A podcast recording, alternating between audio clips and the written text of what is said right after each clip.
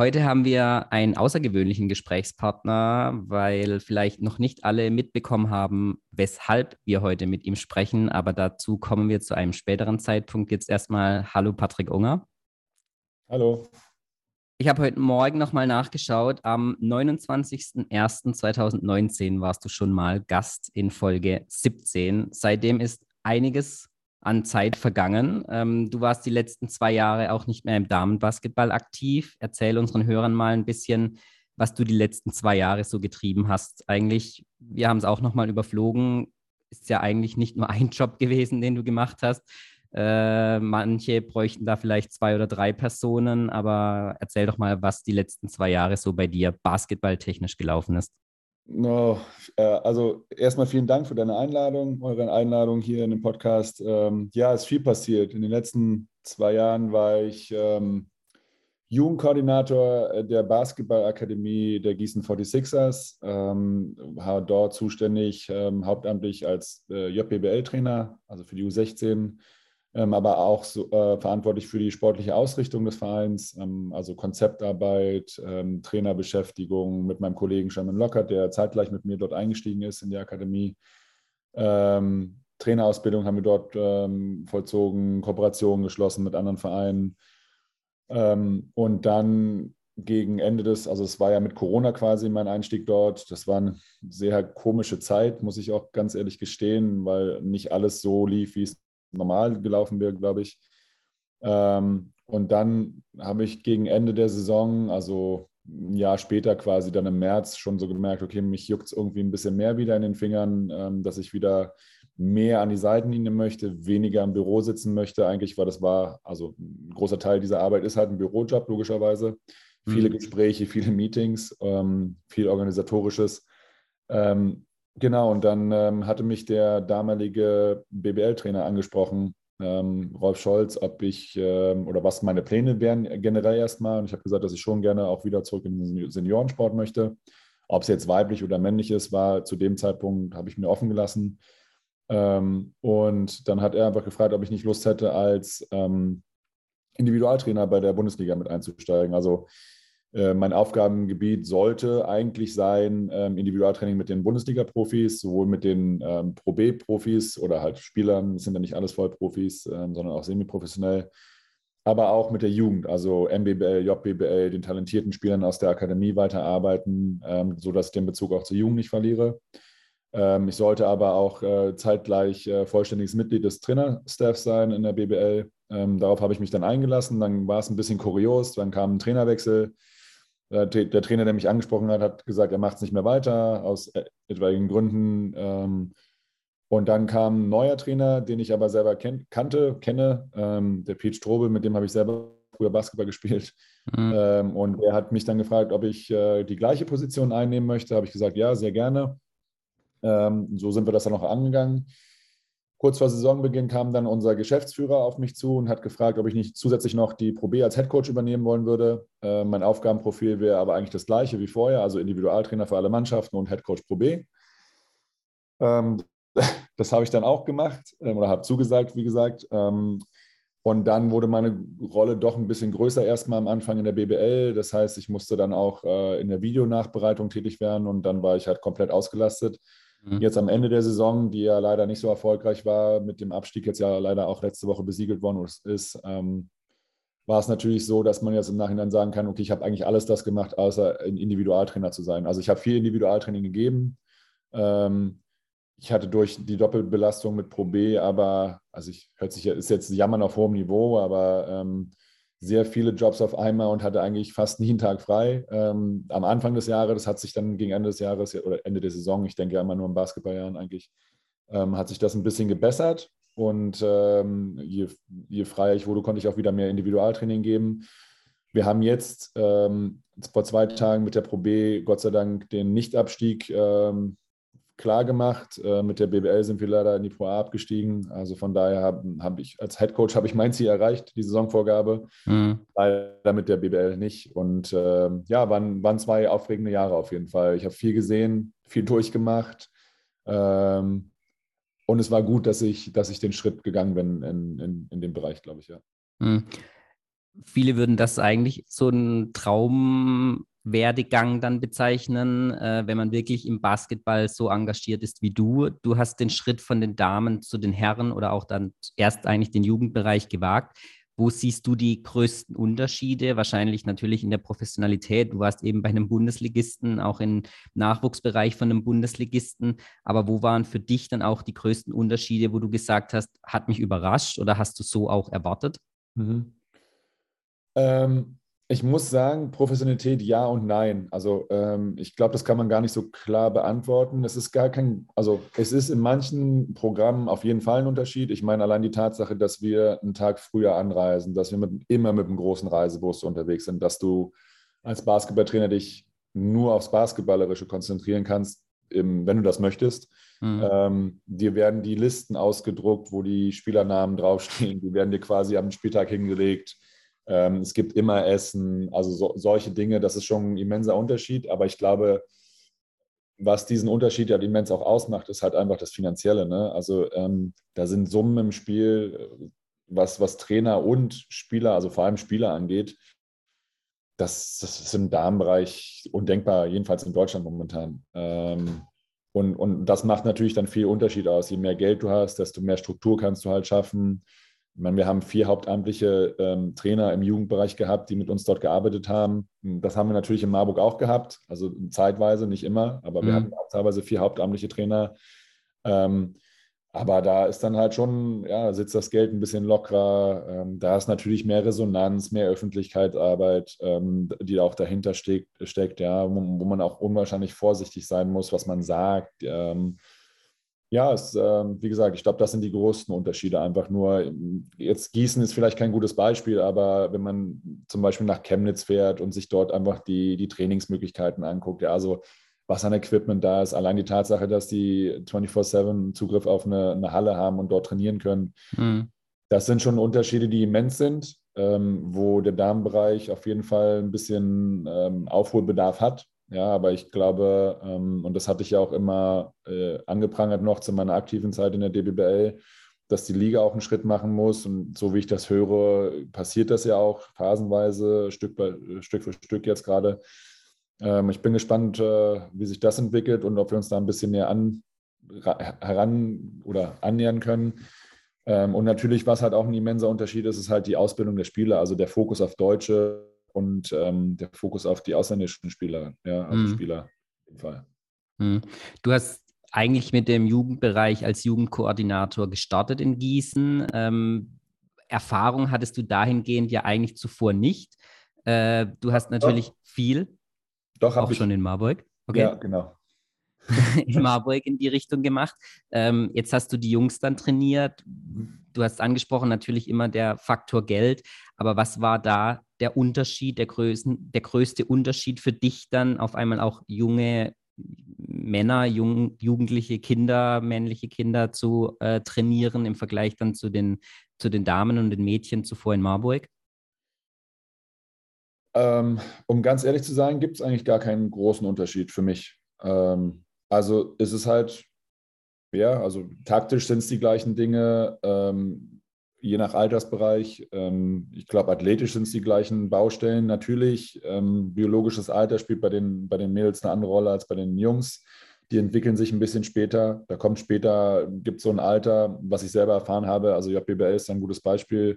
Vom ersten zum zweiten Jahr JBL, Anfang der Saison zum Ende der Saison, die haben sich unwahrscheinlich körperlich entwickelt. Ja, also vollste Pubertät, das findet bei den Mädels halt früher statt. Ich glaube, mhm. das ist der wesentliche Unterschied, ähm, den man hervorheben kann. Ansonsten sehe ich das also eigentlich nicht. Die Eltern sind die gleichen, gleichen positiven Sachen, gleichen Probleme, ähm, je nachdem, wie ambitioniert sie halt sind. Ja, ähm, ich glaube sogar, dass ähm, also auch die Einstellung ist eigentlich die gleiche, ja. Also es ist, äh, da gibt es, glaube ich, eher im Seniorenbereich einen Unterschied zwischen Damen- und Herrenbasketball. Mhm. Ja. Ich glaube, da sind der wesentliche Unterschied zwischen Damen- und Herrenbasketball ist halt, das, da bin ich auch ganz ehrlich, ich habe das Gefühl manchmal im Herrenbasketball, das ist einfach nur finanziell getrieben. Ja, und beim Damenbasketball bewegen wir uns halt mit Charakteren, die, in denen der Sport halt wirklich wichtig ist auch. Mhm. Ja, die, halt wissen, ja, sie machen halt auch noch nebenher was anderes oder brauchen auch noch was anderes, aber der Grund, warum sie Basketball spielen, ist halt nicht, also nicht primär der, der finanzielle Aspekt, sondern einfach nur, dass sie halt auch, sie wollen lernen, sie wollen vorankommen, sie wollen vielleicht auch den nächsten Schritt machen, um vielleicht auch mal Geld zu verdienen und woanders. Aber man ist da eher zusammen, ja, und das ist halt so der, also gerade jetzt bei uns natürlich ein krasses Beispiel mit den 46ers, da war dieses Jahr nicht die beste Teamchemie. Das kannte ich auch so nicht, ja, also das auch da sind Mädels auch im Jugendalter äh, besser zu motivieren, glaube ich, mit, diesem, mit dieser Zusammengehörigkeit. Man, man kriegt mehr zurück bei den, bei den mm. Trainern jetzt jedenfalls. Wie intensiv hast du dann die letzten beiden Jahre den Damenbasketball und die DBBL im Speziellen verfolgt oder überhaupt verfolgen können bei dem Pensum an Arbeit, das dir von Vereinsseiten, von deinem eigentlichen Job ja dann schon entstanden ist? Ja, Corona hat ein bisschen geholfen, muss ich sagen. Ähm, doch involviert zu sein, irgendwie auf irgendeine Art und Weise. Ähm, das Schöne bei, bei den äh, Damenspielerinnen, die ich mal coachen durfte, ähm, da gibt es immer eine Verbindung. Ja, also ich hatte oder habe fast zu allen Leuten noch Kontakt, nicht, nicht zu allen, aber zu den meisten jedenfalls. Mhm. Ähm, und vor allem die Leute, die hier in Marburg waren, da gab es natürlich immer mal wieder Kontakt, auch mal auf einen Kaffee, wenn es Corona erlaubt hat oder was auch immer. Ähm, ich habe mir ein paar Spiele angeguckt, nicht, also im ersten Jahr weniger, jetzt im zweiten Jahr, nee, gar nicht, im ersten Jahr mehr, im zweiten Jahr ein bisschen weniger, eher so rum ähm, weil ich natürlich jetzt im zweiten Jahr noch mehr eingespannt war mit meinen eigenen Sachen, mit Videovorbereitungen, allem drum und dran. Ähm, aber im ersten Jahr, gerade durch das Corona-Jahr und der Jugend, wo im Jugendbereich ja kein Spielbetrieb mehr stattgefunden hat, war mhm. ich am Wochenende natürlich oft äh, auch ähm, vom Stream und habe mir irgendwelche Spiele angeguckt. Ja. Mhm. Kommen wir zum eigentlichen Grund, warum wir uns heute unterhalten. Ich weiß nicht, möchtest du es vielleicht selber sagen? Es gibt ja einen Anlass. Du kannst es gerne verkünden, wenn du möchtest. Also der Damenbezug wird ab kommender Saison wieder definitiv vorhanden sein, denn du wirst wieder Head Coach in Marburg. Richtig, ja. Vielleicht für viele jetzt überraschend, äh, für einige vielleicht auch ein Rückschritt als Außenstehender. Vielleicht mal ein paar Beweggründe, wieso, weshalb, abgesehen vielleicht von dem großen Pensum, das du in Gießen und drumherum äh, bewältigt hast, waren, was waren die Hauptgründe für diese Entscheidung, zurück nach Marburg zu kommen? Ja, also äh, vielleicht möchte ich erstmal mit so einem Vorurteil ähm, aufräumen. Äh, also Rückschritt, ne, das hast du jetzt gerade so wunderschön formuliert. Ähm, ich weiß nicht, ob man das immer als Fortschritt oder Rückschritt sehen kann, männlich, weiblich. Ja? Also ich weiß, dass viele im männlichen Bereich mich als Frauentrainer sehen, als Mädchentrainer, so wurde ich oft betitelt. Ähm, und ich denke mir immer so, ja, ich weiß nicht, wir, wir Mädchentrainer, sage ich jetzt mal in Anführungsstrichen, wir müssen das Spiel oft mehr durchdenken, ja, weil wir haben diese Athletik einfach nicht. Ja. Und ich mhm. glaube, ich habe viele, viele Trainer im weiblichen Bereich kennengelernt, ähm, die akribisch arbeiten, die sehr gut arbeiten und ähm, die, wie ich finde, manchmal mehr auf dem Kasten haben als manch ein männlicher Kollege, den ich jetzt hab, habe kennenlernen dürfen in den letzten zwei Jahren. Von daher ist das äh, für mich kein Rückschritt, äh, sondern einfach nur was anderes wieder, ähm, was anderes Bekanntes logischerweise. Die Beweggründe waren ganz einfach. Ich war offen für alles. Also ich äh, hätte auch ähm, mit anderen Vereinen äh, aus der DBBL wahrscheinlich eine Einigung finden können. Ähm, ich glaube, Marburg hat, den, hat, sich in den letzten zwei Jahren hat einen Schritt nach vorne gemacht, äh, strukturell auf jeden Fall. Ähm, und ja, ich, als, ich, als der Vorstand mich aus Marburg anrief und mich kontaktiert hat und äh, mich gefragt hat, ob ich mir vorstellen könnte, zurückzukommen, haben wir uns getroffen und es hat sich äh, sehr gut angehört erstmal. Ja, also da ich weiß, dass ich einige Fehler auch gemacht habe, als ich hier noch in Marburg war damals. Also ich glaube, ich war, oder ich bin immer noch sehr erfolgsorientiert. Ähm, ich, möchte, ich möchte Spielerinnen entwickeln.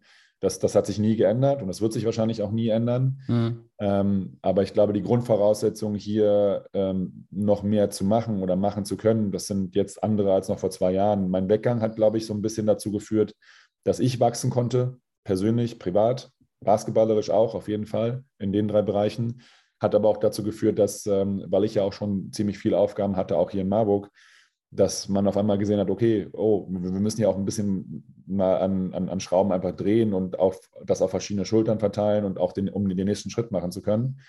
Und ich glaube, die Perspektive, die wir hier in Marburg haben, ist eine, ist eine, äh, eine tolle, ähm, wo wir natürlich jetzt auch dran sind, äh, jeden Stein nochmal umzudrehen ähm, und zu gucken, okay, wie können wir dann vielleicht auch mit den Erfahrungen, die ich jetzt aus der professionellen Anführungsstriche Seite aus männlichen Bereich gesammelt habe, Ähm, und wo können wir da auch noch mal was machen? Wir müssen, glaube ich, dringend sehen, dass wir auch ähm, rein auf Bundesliga-Ebene unsere, unser Budget erhöhen, weil ich glaube, mittlerweile die DBBL hat sich ja auch entwickelt in dem Sinne, dass halt viele High-Time-Player, was jetzt finanziell angeht, äh, dazugekommen sind oder jetzt halt Namen wie Alba Berlin, die einfach ziehen.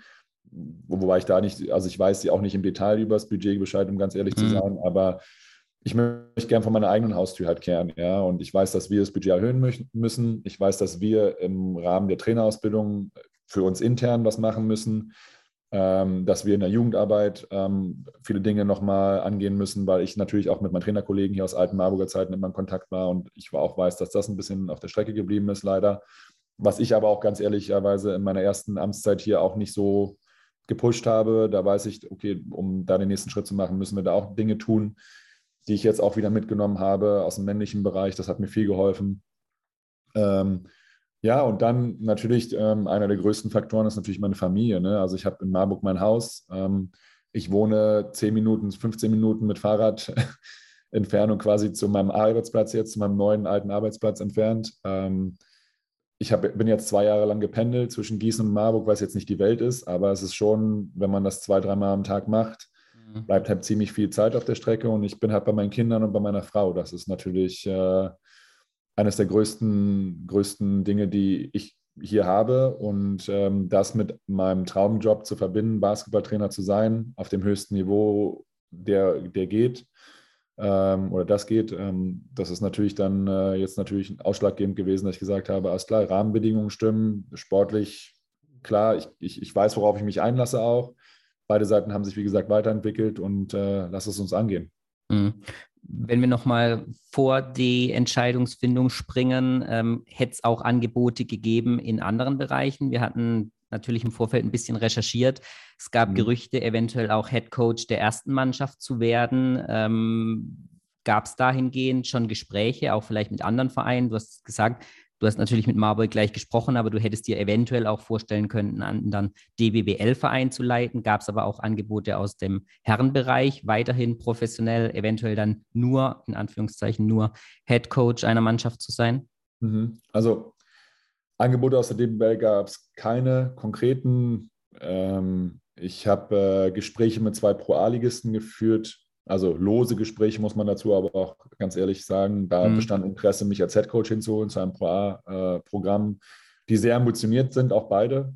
Ähm, es waren auch gute Gespräche, wie ich fand, jedenfalls von meiner Seite. Ähm, aber da gab es dann keine weiteren Gespräche, weil relativ schnell für mich halt klar stand, dass, äh, dass ich halt hier das in Marburg dann machen möchte. Ähm, ja, ich fand es ein bisschen schade, weil ähm, der Verein, in dem ich jetzt momentan arbeite, noch, ähm, der ähm, oder die 46ers, bei denen ich gearbeitet habe, da gab es leider keine Gespräche. Ähm, Hätte es da Gespräche gegeben, weiß nicht, ob ich das äh, in Erwägung gezogen hätte, aber hier von, von ein paar Wochen war ja genau diese, dieser Zeitungsartikel in, oder in ein paar Zeitungen stand halt groß drin, dass ich da im Gespräch bin, dass sich die Gerüchte da irgendwie durchgedrungen sind, aber da gab es nie Gespräche äh, für mhm. diese Position. Du hast sie eben ja schon angesprochen, das ist jetzt was, was dir aus der Damenbasketballwelt vielleicht gar nicht so bekannt ist. Wie persönlich geht man mit solchen Gerüchten dann um? Ähm, als Mensch, sage ich jetzt mal, ja, ja. Ähm, wenn einer äh, so etwas veröffentlicht, wenn sowas ver veröffentlicht wird und aber mit einem selber gar nicht gesprochen wird, ähm, mhm. kennt man ja leider, in Anführungszeichen leider, aus dem Damenbasketball nicht, weil die ja, Berichterstattung einfach gar nicht so groß ist darüber. Ja, also ich glaube, wenn ich eine Sache gelernt habe in den letzten zwei Jahren, eigentlich drei Jahren, weil das letzte Jahr hier in Marburg ja auch nicht super erfolgreich war, wegen Verletzungen und allem drum dran. Ähm, ich habe mir ein, dickeres Fell zugelegt. Ne? Und ähm, eine Sache gehört dazu, dass ich halt die Lokalpresse nicht wirklich, also verfolge schon, aber wenn ich dann halt weiß, okay, da steht irgendwas drin, was der Wahrheit nicht entspricht, dann ist es halt so, ja. Also mhm. ähm, da mache ich mir keinen, keinen großen Kopf mehr drum und ähm, auch dieses Jahr, was gerade bei den 46ers jetzt, und damit meine ich nicht die Organisation, sondern einfach alles, was drumherum halt abgeht, ähm, das war extrem negativ. Und da guckt man am Anfang drauf, aber um sich selber zu schützen, muss man dann irgendwann äh, mal den Vorhang zumachen. Ne? Und ähm, das ist eine, eine Sache, die ich wirklich gelernt habe in den zwei Jahren jetzt, dass, dass man das einfach an sich abperren lassen muss. Also ich, da reagiere ich gar nicht drauf. Hm. Du hast angesprochen, du hast dich auch weiterentwickelt. Du hast auch eingestanden, dass du in deiner Zeit in Marburg Fehler gemacht hast. Was sind vielleicht die drei Top-Learnings, die du in den letzten zwei Jahren mitgenommen hast und die du jetzt auch nach Marburg mitnehmen kannst und auch versuchst, dort dann umzusetzen? Ja, ich glaube, ähm, zum einen eine professionellere Struktur zu erarbeiten. Ähm, ich glaube, dass man ähm, öfter viele Menschen mit ins Boot holen muss und äh, Kommunikation ist so ein Ding, was, glaube ich, super, super wichtig ist und äh, vernachlässigt wird oft äh, in, in vielen Dingen. Also das wären die ersten beiden. Ähm, und das Dritte ist halt, dass man halt nie seinen Mut verlieren darf, ja, irgendwie so. Das ist halt, ähm, ich bin eh ein Typ, der sich immer selber als erstes hinterfragt, ja. Das war auch ein, es hat bestimmt ein Dreivierteljahr gedauert, bis ich äh, die Marburger Zeit verdaut hat. Das hört sich jetzt sehr negativ an, das ist aber gar nicht gemeint, weil ich mhm. bin in sehr gutem äh, Verhältnis auseinandergegangen. Ansonsten hätte, glaube ich, der Vorstand mich auch nicht angerufen. Ja. Ähm, aber ähm, dass man nicht immer alles gleich auf die Goldwaage legt, ähm, dass man versucht halt die Leute mitzunehmen. Ja, ähm, das sind halt so Dinge, die, die ich aus, aus meiner Gießener und Marburger Zeit halt ähm, lerne und natürlich sportliche Dinge, die ich jetzt dieses Jahr bei den 46ers mitgenommen habe, die ich auf jeden Fall hier auch implementieren werde oder mhm. versuchen werde zu implementieren. Christoph Bissocki ähm, war dein Vorgänger jetzt äh, in Marburg. Hat da schon Austausch stattgefunden? Du hast gesagt, du hast zwar die Liga ein bisschen verfolgt, mit Sicherheit dann auch mit einem Hauptaugenmerk auf den BC Marburg, aber mhm. ähm, tauschst du dich mit ihm aus? Ähm, in Marburg seid ihr ja bekannt dafür, dass es viele Spielerinnen gehalten werden können immer wieder. Mhm. Ähm, du kennst mit Sicherheit dann auch in der nächsten Saison noch eine, einige Spielerinnen, die mhm. schon vor oder in deiner ersten Amtszeit mit dabei waren. Gibt es mhm. da einen Austausch?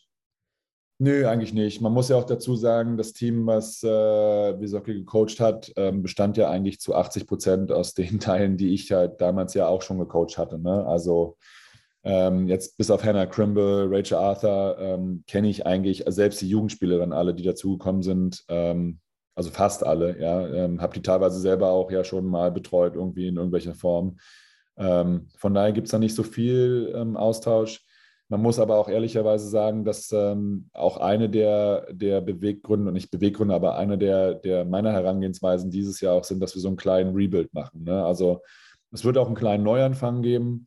Ähm, wir werden nicht mit allen Spielerinnen ähm, weiterarbeiten wollen, die, die hier waren die letzten Jahre. Es hat ja auch schon Veränderungen gegeben, wenn man alleine an die Signings von Wilke und Arthur nach Keltern denkt. Mhm. Ja, also da, da gibt es ja schon Schwund auch, was auch gut wäre, weil ich glaube, ähm, oder gut ist, weil ich glaube, für, für Alex ähm, ist es einfach der nächste Schritt. Und selbst wenn ich oder wenn sie jetzt äh, quasi schon hier gewesen oder noch hier gewesen wäre, jetzt nach meiner Vertragsunterschrift, ähm, und wir uns unterhalten hätten, hätte ich ihr wahrscheinlich sogar nahegelegt, ähm, den nächsten Schritt zu machen, weil ich mhm. glaube, sie ist jetzt nach sechs Jahren Marburg auch so weit gewesen, einfach mal ähm, was Neues zu probieren. Ich glaube, ähm, egal wie man zu Keltern steht, ähm, sie spielen den Eurocup und das ist eine tolle Sache für, für jede Spielerin, die das halt machen kann auf dem Niveau. Und Alex gehört dazu.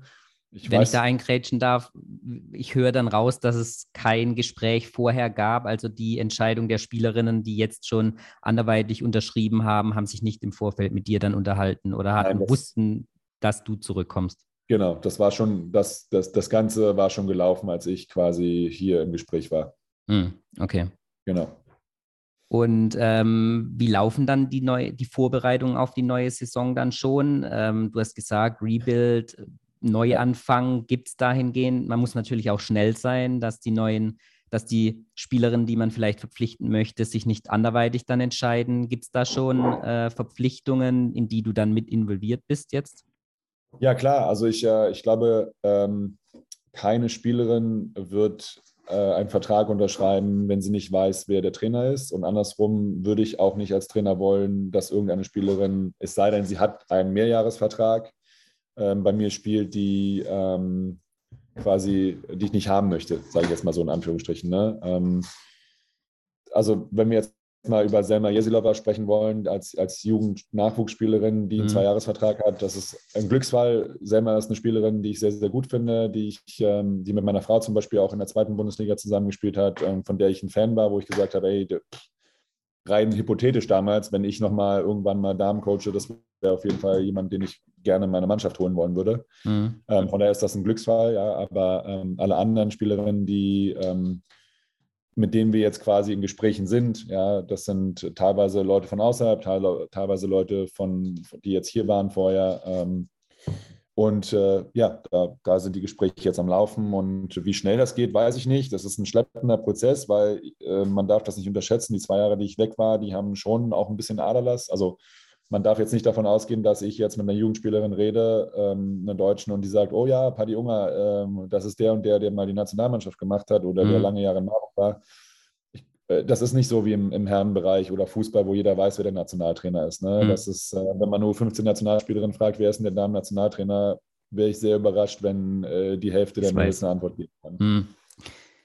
Wird sich an der Grundausrichtung des Vereins etwas ändern? Ihr habt immer schon viele deutsche Spielerinnen in eurem ersten Team gehabt. Auch, du hast ja angesprochen, versucht, die Jugendmannschaften schon aufzubauen, die hochzuziehen ins erste Team dann. Äh, wird sich daran was ändern oder wird das Konzept versucht, weiterhin beizubehalten?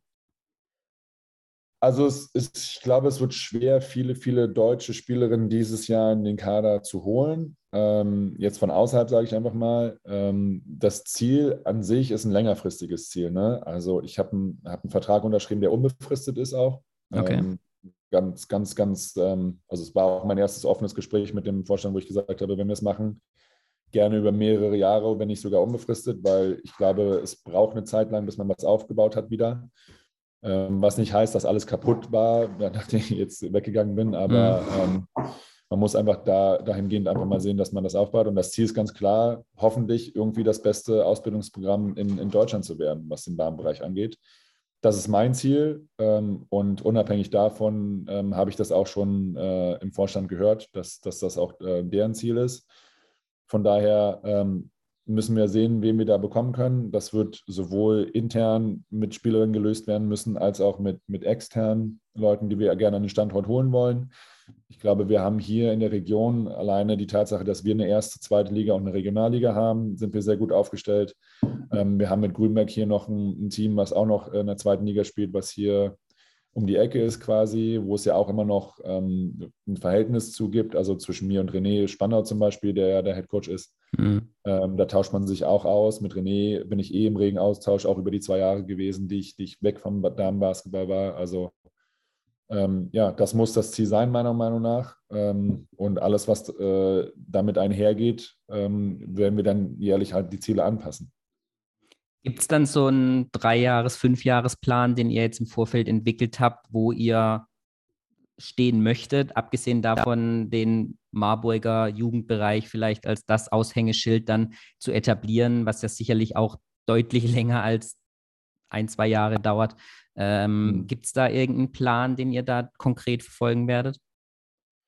Wir werden, also ich bin kein Freund von einfach losarbeiten. Also ich mache ich natürlich auch schon, aber ähm, ich, ich, äh, wir wollen zusammen, und damit meine ich nicht nur den Vorstand und mich, sondern vor allem alle auch, alle Jugendtrainer müssen mit an Bord geholt werden. Ähm, die, ne, also es muss halt ein durchgängiges Konzept sein. Ich glaube, wenn der UC-Trainer nicht weiß, was er macht und wo es mal hingehen soll, ähm, dann macht es keinen Sinn, wenn der Bundesliga-Trainer sich da abarbeitet. Also das mhm. muss alles im Einklang sein.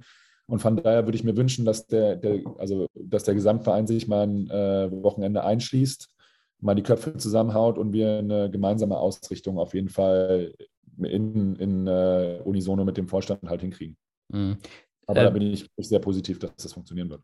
Ja, wie wichtig oder wie, was für einen entscheidenden Faktor kann der Standort Marburg an sich ähm, dabei spielen? Du hast im Vorgespräch hatten wir es davon, du kamst heute Morgen vom Unitraining. Äh, Gibt es da Ideen vielleicht wirklich? Uni ist schon eventuell ein Tick zu weit, um noch eine professionelle Karriere äh, in die Wege zu leiten, aber auch mehr. Ähm, die Kritik ist ja auch häufig, dass die Jugend viel zu spät versucht wird, professionell abzuholen im Damenbereich. Äh, Gibt es da Überlegungen, mehr mit Schulen, eventuell dann schon im Bambini heißt beim Fußball, ich weiß gar nicht, Mini-Bereich ja. vielleicht, äh, aktiv zu werden, um wirklich auch ans Basketball, an die Mädels ranzuführen? Also, was man ja sagen muss, ist ja, ich, wir fangen in Marburg ja nicht bei Null an. Ne? Also, über die letzten 15 Jahre wurde hier eigentlich meiner Meinung nach super gearbeitet. Ja? Wir haben einen Lehrertrainer, den gibt es nicht in allen Bundesländern, ähm, der uns zuarbeitet, der genau diesen Mini-Bereich schon abdeckt, der in die Schulen geht, mhm. sichtet. Ich meine, klar, da können wir auch noch mehr machen mit Aktionen. Dafür brauchen wir aber auch Personal und ein bisschen Geld. Ja, da wären wir wieder beim Thema Budget. Mhm. Ähm, wir haben jetzt mit einer Partnerschule, die wir haben, da wird eine Sportklasse integriert in der weiterführenden Schule. Ähm, da hoffen wir, dass wir mit denen auch ein bisschen enger zusammenarbeiten können und dort uns auch ähm, ein, einsetzen können, dass, dass, dass wir ihnen helfen, dass die uns aber auch helfen können. Ich glaube, Schulen an sich ist ein Thema, was wir angehen müssen, um auch die Halle wieder voll zu kriegen. Ich glaube, Corona tut da eine Sache, aber auch in meinen letzten Jahren war es ja schon so leicht rückläufig, was, den, was die Zuschauer angeht. Ich glaube, da müssen wir auch noch mal mehr mehr tun. Und Uni ist auch ein großer, großer Punkt, den du gerade ansprichst. Ja? Also ich glaube, sowohl im Trainerbereich, aber auch als im, im, im Recruiting-Bereich. Wir sind eine Unistadt äh, mit 80.000 Studenten hier, ähm, nicht gerade klein, würde ich behaupten. Der Campus ist äh, nicht nur zentral, sondern der streckt sich über eigentlich ganz Marburg. Mhm. Ähm, und da müssen wir nicht nur im Zuschauerbereich, sondern vor allem auch, ähm, wenn wir halt von außen Leute anwerben, sagen, hier lässt sich Uni und, und Basketball super kombinieren. Ähm, das ist ein Ding, was wir angehen müssen, aber dafür müssen wir auch in, infrastrukturell die Strukturen schaffen, was Hallenzeiten angeht, was sicherlich jetzt durch die Ukraine-Krise nicht leichter wird mit den Flüchtlingen oder mhm. wurde. Ähm, wie man ja auch bei Marburg jetzt in, am äh, Ende der letzten Saison dann gesehen hat, dass sie in eine andere Halle ausweichen mussten, deswegen und so. Ähm, was alles richtig ist, aber wir müssen halt sehen, dass wir da vielleicht auch einen, einen, Ticken weitergehen können. Ja? Dafür brauchen wir Sponsoren, dafür brauchen wir Spielerinnen, die bereit sind, das ähm, auf sich zu nehmen, Jugendspielerinnen, die auch diesen Weg gehen wollen über eine Sportklasse ähm, die natürlich auch gut betreut werden dann im Jugendbereich. Ja, das sind, das sind alles Dinge und Faktoren, ähm, die haben wir teilweise. Und die müssen wir einfach nur noch mal richtig angehen und es muss sich halt wirklich jemand drum kümmern, glaube ich. Mhm. Gibt es Überlegungen, so Institutionen wie zum Beispiel eine Steffi Wagner dann weiterhin auch eventuell dann über ihre sportliche Karriere hinaus dann zu integrieren, ihr vielleicht oder auch anderen Spielerinnen Möglichkeiten aufzuzeigen, an so einem Konzept mitzuarbeiten und da ja das für den Standort äh, Marburg, aber auch für den Damenbasketball in Deutschland im Allgemeinen dann mit voranzutreiben? Mhm. Ja, grundsätzlich hat der Verein immer ein großes Interesse, ähm, mit Spielerinnen zu arbeiten, die nach ihrer Karriere gerne weiter was machen würden im Verein. Ähm, und äh, ich glaube, ähm, das, das muss auch der Weg sein, ein Stück weit, dass wir sagen, wir, wir versuchen, Spielerinnen mit in die Schulen zu integrieren, mit in, in den Jugendbereich zu integrieren. Sei es jetzt noch nicht mal unbedingt zwingend als Trainer, aber vielleicht auch einfach nur als Pate, vielleicht auch einfach nur als Ansprechpartner, ähm, als Individualtrainer, als Berater. Ähm, wenn wir zum Beispiel über eine Mali Sola zum Beispiel reden, die ähm, Psychologie studiert hat, vielleicht als ne, ähm, psychologische Ergänzung mhm. zu, zu den Leistungszentren, die wir hier aufgebaut haben. Da, gibt's, da müssen wir sehr, sehr kreativ werden ähm, und da eine enge Bindung, aber da auch normal ist Kommunikation halt sehr wichtig, um, um das halt dann da einstreuen zu lassen. Mhm. Wenn wir jetzt nur auf die erste Mannschaft und die nächste Saison schauen, ich weiß, es ist noch sehr früh, aber gibt es eine Zielvorgabe und vielleicht äh, kannst du so eine Hausnummer sagen? Äh, ich weiß, dass sich alle immer schwer tun, was die Budgetangaben angeht, aber wo möchte man sich orientieren äh, in Marburg dann jetzt auch mit Blick speziell auf die nächste Saison? Ich glaube, das ist Step by Step. Ähm, wir müssen jetzt erstmal sehen, dass wir die Ausrichtung halt ordentlich hinkriegen für die Zukunft, ne, was du vorhin schon angesprochen hast, fünf Jahresplan, drei, also ne, langfristige, mittelfristige und kurzfristige Ziele. Ähm, ich denke, wir sollten mit den langfristigen anziehen, äh, anfangen und dann es runterbrechen auf die kurzfristigen. Wo das hinführt für die nächste Saison, das kann ich dir jetzt noch nicht sagen. Ich weiß nur, dass wir, wenn, wenn wir die Liga jetzt betrachten, unabhängig davon, wer jetzt der zwölfte äh, Flyer sein wird, der äh, Verein sein wird, der da in die Liga reinkommt, wir haben mit, äh, mit vielen, vielen Vereinen, wenn wir mal so durchgehen, die Namen, also sei es jetzt Rheinland-Lein, sei es Keltern, sei es Herne, sei es Osnabrück, sei es äh, Schlag mich tot, ja. Ähm, es sind so viele Vereine, die quasi die ersten sieben Plätze schon belegen für die Playoffs wenn die alles richtig machen, wenn die Glück haben mit ihren Verpflichtungen, wenn die super jedes Wochenende performen, ja, dann bleibt ein Platz noch offen für die Playoffs und der Rest streitet sich dann halt quasi, um nicht abzusteigen, ja. Und ich, mhm. ich weiß, ich sehe uns momentan noch nicht in diesem, in diesem Konstrukt, äh, dass wir unter die ersten vier auf jeden Fall kommen oder was auch immer. Aber ich sehe uns auch nicht, dass wir unter die letzten vier kommen, ja, sondern mhm. gerade weil ich nicht sagen kann, wer nächstes Jahr in diesem Team spielt zu 100 Prozent, ähm, für uns, für mich ist ganz, ganz wichtig, dass wir ein System aufbauen. Ein System heißt, wir werden versuchen, jeden Tag jeden Spieler besser zu machen, uns jeden Tag besser zu machen, das Programm jeden Tag besser zu machen.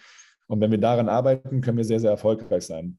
Julian Nagelsmann jetzt, um es auf die Bayern mal runterzubrechen, hat es super formuliert, glaube ich, vor zwei Wochen, ähm, als man ihn gefragt hat, ob es eine schlechte Saison war für die Bayern, hat er gesagt, es kommt immer darauf an, aus, aus welchem Gesichtspunkt man es betrachtet. Ne? Mhm. Nach Titeln für Bayern München wahrscheinlich nicht das, was sie wollten mit einem Titel. Ja. Betrachtet man es danach, wie viele Jugendspieler man aufs Feld gebracht hat dieses Jahr in der Bundesliga, dann war es eine sehr, sehr erfolgreiche Saison. Und ich glaube, das müssen wir für uns erstmal intern festlegen mhm. und äh, mit unserem Umfeld festlegen. Und danach müssen wir auch arbeiten und das werden wir auch tun. Hm. Wie schwierig fällt dir dann sowas? Du hast ganz zu Beginn angesprochen, du bist sehr erfolgshungrig. Ähm, ja. Du hast diverse Bronzemedaillen zuvor gewonnen mit Marburg. Dann gibt es ja aber eigentlich nur noch Silber oder dann Gold.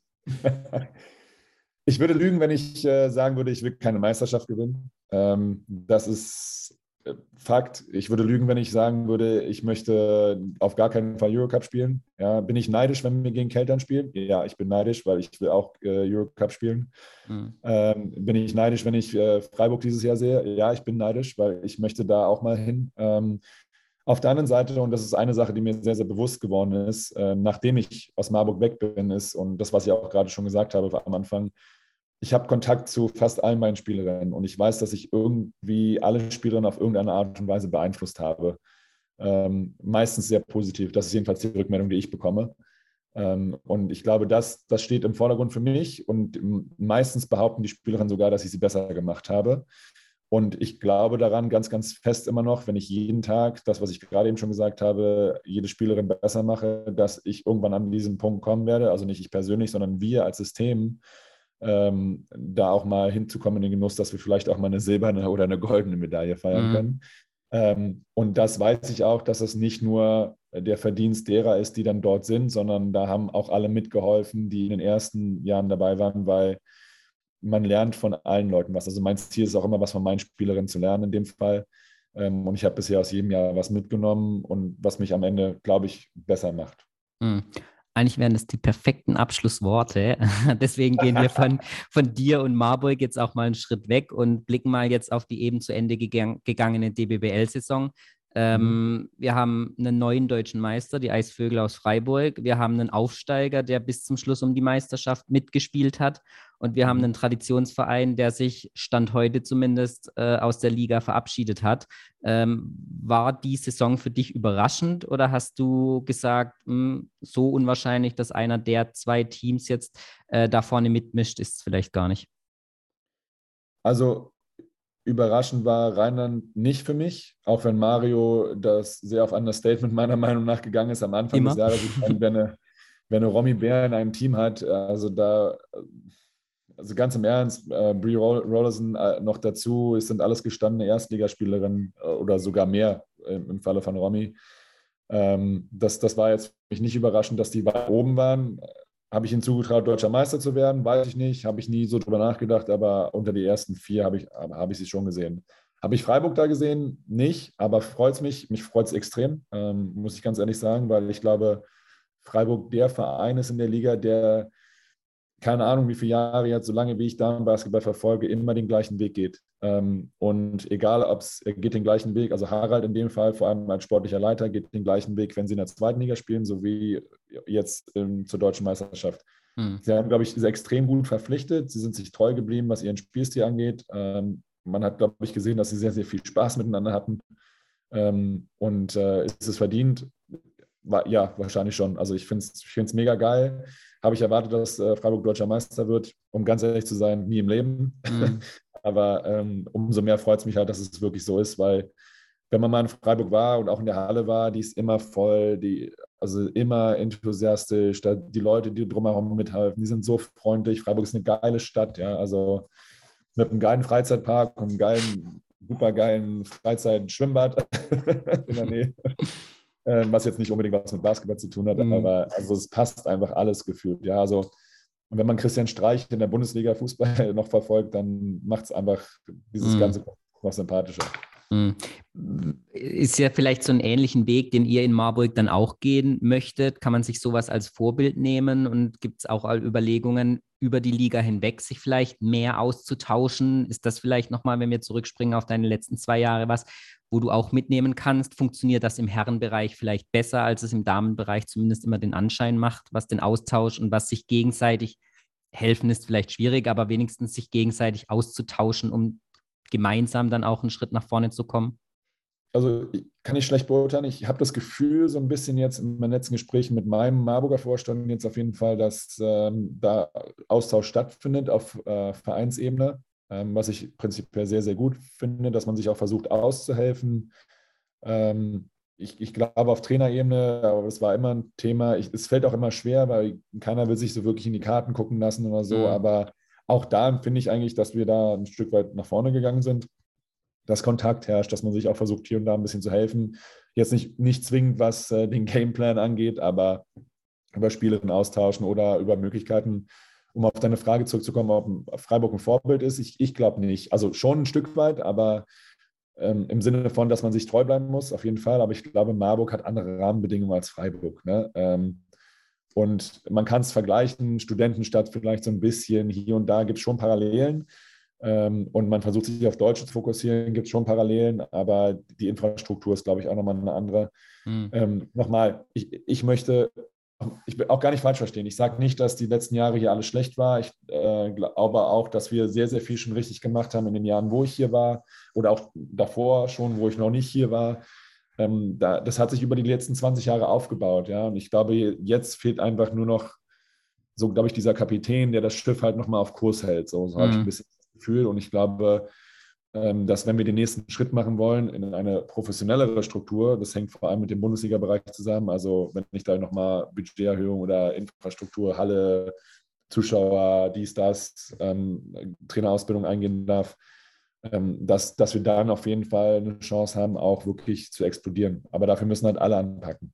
Hm. Ich hake aber trotzdem nochmal nach, wird man sich dann budgetmäßig eher im oberen Bereich oder Drittel äh, bewegen? Man weiß ja auch, was die Drumrum-Mannschaften, man sieht es allein an den Verpflichtungen von Spielerinnen, auch du weißt, was eine Top-Spielerin wie eine Wurz oder eine Rollerson dann verdienen. Ähm, wird man sich in so einer Hemisphäre dann versuchen, mit Marburg zu etablieren? Klar, kommt immer auch auf Sponsoren an oder muss man doch nochmal einen Schritt zurückgehen und sagen, wir müssen das über die nächsten ein, zwei, drei Jahre entwickeln, um dann dort anzukommen?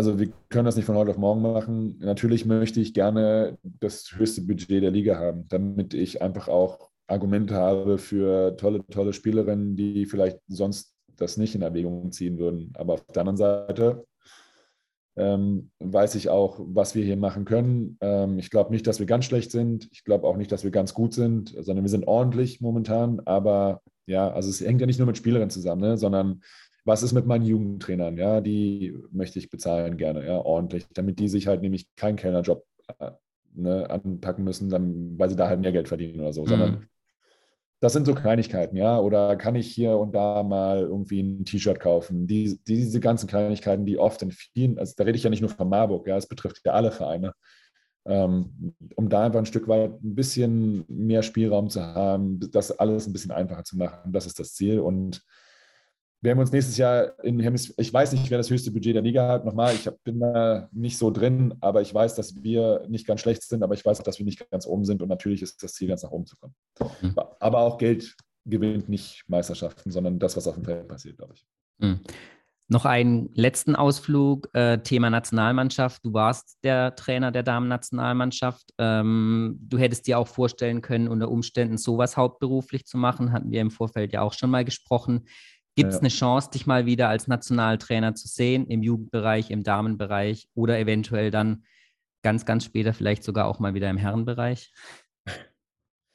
Äh, man soll niemals nie sagen. Ähm, das war immer eine unglaubliche Ehre für mich, äh, für, für Deutschland äh, als Trainer tätig zu sein. Ähm, kann ich mir vorstellen, als Damen-Nationaltrainer zu arbeiten? Momentan weiß ich nicht, kommt immer auf die Situation drauf an. Ist es überhaupt realistisch, nachdem ich erst, erst vor zwei Jahren aufgehört habe? Weiß ich nicht, muss man die Verantwortlichen fragen. Mhm. Ähm, ich würde auf jeden Fall, ich bin immer bereit, gerne zu helfen. Ähm, in jeglicher Hinsicht. Also, wie gesagt, es ist eine unwahrscheinliche Ehre für die deutsche Nationalmannschaft zu arbeiten, für den DBB zu arbeiten. Ähm, und von daher, ich bin offen für alles, ähm, schließe es nicht kategorisch aus, aber also man muss über alles reden auf jeden Fall. Hm. Zum ganz letzten Abschluss, du hast sie auch schon trainieren dürfen, die Sabali-Schwestern. Ähm, Nochmal eine, die es jetzt in die WNBA geschafft hat mit Niara fällt wohl mhm. die kommende Saison jetzt aus, aber hat ihren Platz dann in New York gefunden. Ähm, verfolgst du das noch und wie wichtig sind die beiden vor allem, aber auch eine Marie Gülich äh, für den Push, äh, den Damenbasketball dann einfach noch voranzutreiben und was könnte man vielleicht sogar noch einen Tick mehr machen, um da die Aufmerksamkeit dann einfach noch mehr auf die vielleicht als Aushängeschilder, aber dann auf den Damenbasketball im Allgemeinen zu lenken? Hm, ähm, puh, also es ist erstmal unglaublich wichtig, dass Niara das geschafft hat. Ich glaube, das ist sehr, sehr gut. Ähm, und äh, klar, wenn, wenn wir alle drei dafür gewinnen könnten, mal zusammen in der Nationalmannschaft aufzulaufen, das, das wäre super. Ist das realistisch? Das weiß ich nicht. Das muss man mit den dreien besprechen. Ähm, ich, ich, weiß, dass Maria die ganze Zeit dabei war. Ähm, Satu war jetzt nicht dabei, einmal wegen Corona, glaube ich, und beim anderen Mal weiß ich es gar nicht ähm, wenn alle gesund bleiben und alle zusammen quasi dort spielen könnten, ich glaube, das wäre ein unwahrscheinlicher Push. Und im Allgemeinen müssen wir sowieso an der Außendarstellung, glaube ich, ja arbeiten. Ich glaube, ne, ich weiß jetzt nicht, ob ich alles politisch korrekt hier gesagt habe oder vielleicht dem einen oder anderen vielleicht auch auf die Füße getreten bin, jetzt hier gerade bei unserem Interview, aber vielleicht gehen wir auch in eine Richtung, wo wir ein bisschen mehr diskutieren können, ja, über, über Basketball, Damenbasketball an sich, über die Person, was passiert eigentlich. Ne? Und ich glaube, gerade Satu ist ja Social Media unwahrscheinlich viel unterwegs. Ähm, vielleicht kann man da auch noch mal ein bisschen mehr machen. Ähm, sind das jetzt alles die, habe ich jetzt den, den heiligen Schlüssel für oder für alle Lösungen parat jetzt gerade? Nee, glaube ich nicht, aber ähm, ich glaube, das sind Baustellen oder Drehschrauben, an denen wir drehen können. Ähm, und ja, schön wäre es natürlich, wenn die halt alle gemeinsam irgendwie auflaufen können und für uns mal eine Qualifikation erreichen. Ich glaube, wir können vielleicht auch nochmal äh, mit unserem Online-Dienst halt, also dass wir halt ein bisschen populärer werden, auch was, was, was Streaming angeht. Ja, also wenn ich jetzt an Magenta Sport denke, Frauenfußball zum Beispiel, wäre vielleicht denkbar ein paar Jahren auch Magenta Sport Damenbasketball anzubieten. Mhm. Ähm, ich glaube, das findet, findet einen guten Absatz auch. Also ich glaube gar nicht, dass wir, ich glaube, wir verstecken uns immer hinter diesen diesen Sachen. Ich glaube, wir haben schon einiges zu bieten. Wir müssen jetzt halt nur mal raushauen irgendwie. Hm. Ich glaube, das waren dann die noch besseren Abschlussworte. ähm, und ich glaube, du hast eben angesprochen, ähm, jemandem auf die Füße zu treten. Ich glaube, das macht es aber trotzdem auch so sympathisch und das ist ja auch das, äh, was die hören wollen, unsere Hörer hören wollen, äh, dass es mal ähm, vielleicht jemanden gibt, der vielleicht auch mal ein paar Hintern tritt. Aber mir hat es auf jeden Fall wieder Spaß gemacht. Danke mir ich auch. bedanke mich für deine Zeit und ich wünsche dir äh, persönlich natürlich, aber auch Marburg dann alles Gute und viel Erfolg für die kommende Saison. Ich denke, wir ja. haben uns sicher nicht zum letzten Mal gehört. Vielen Dank. Hoffentlich, hoffentlich. Vielen Dank. Danke gleichfalls.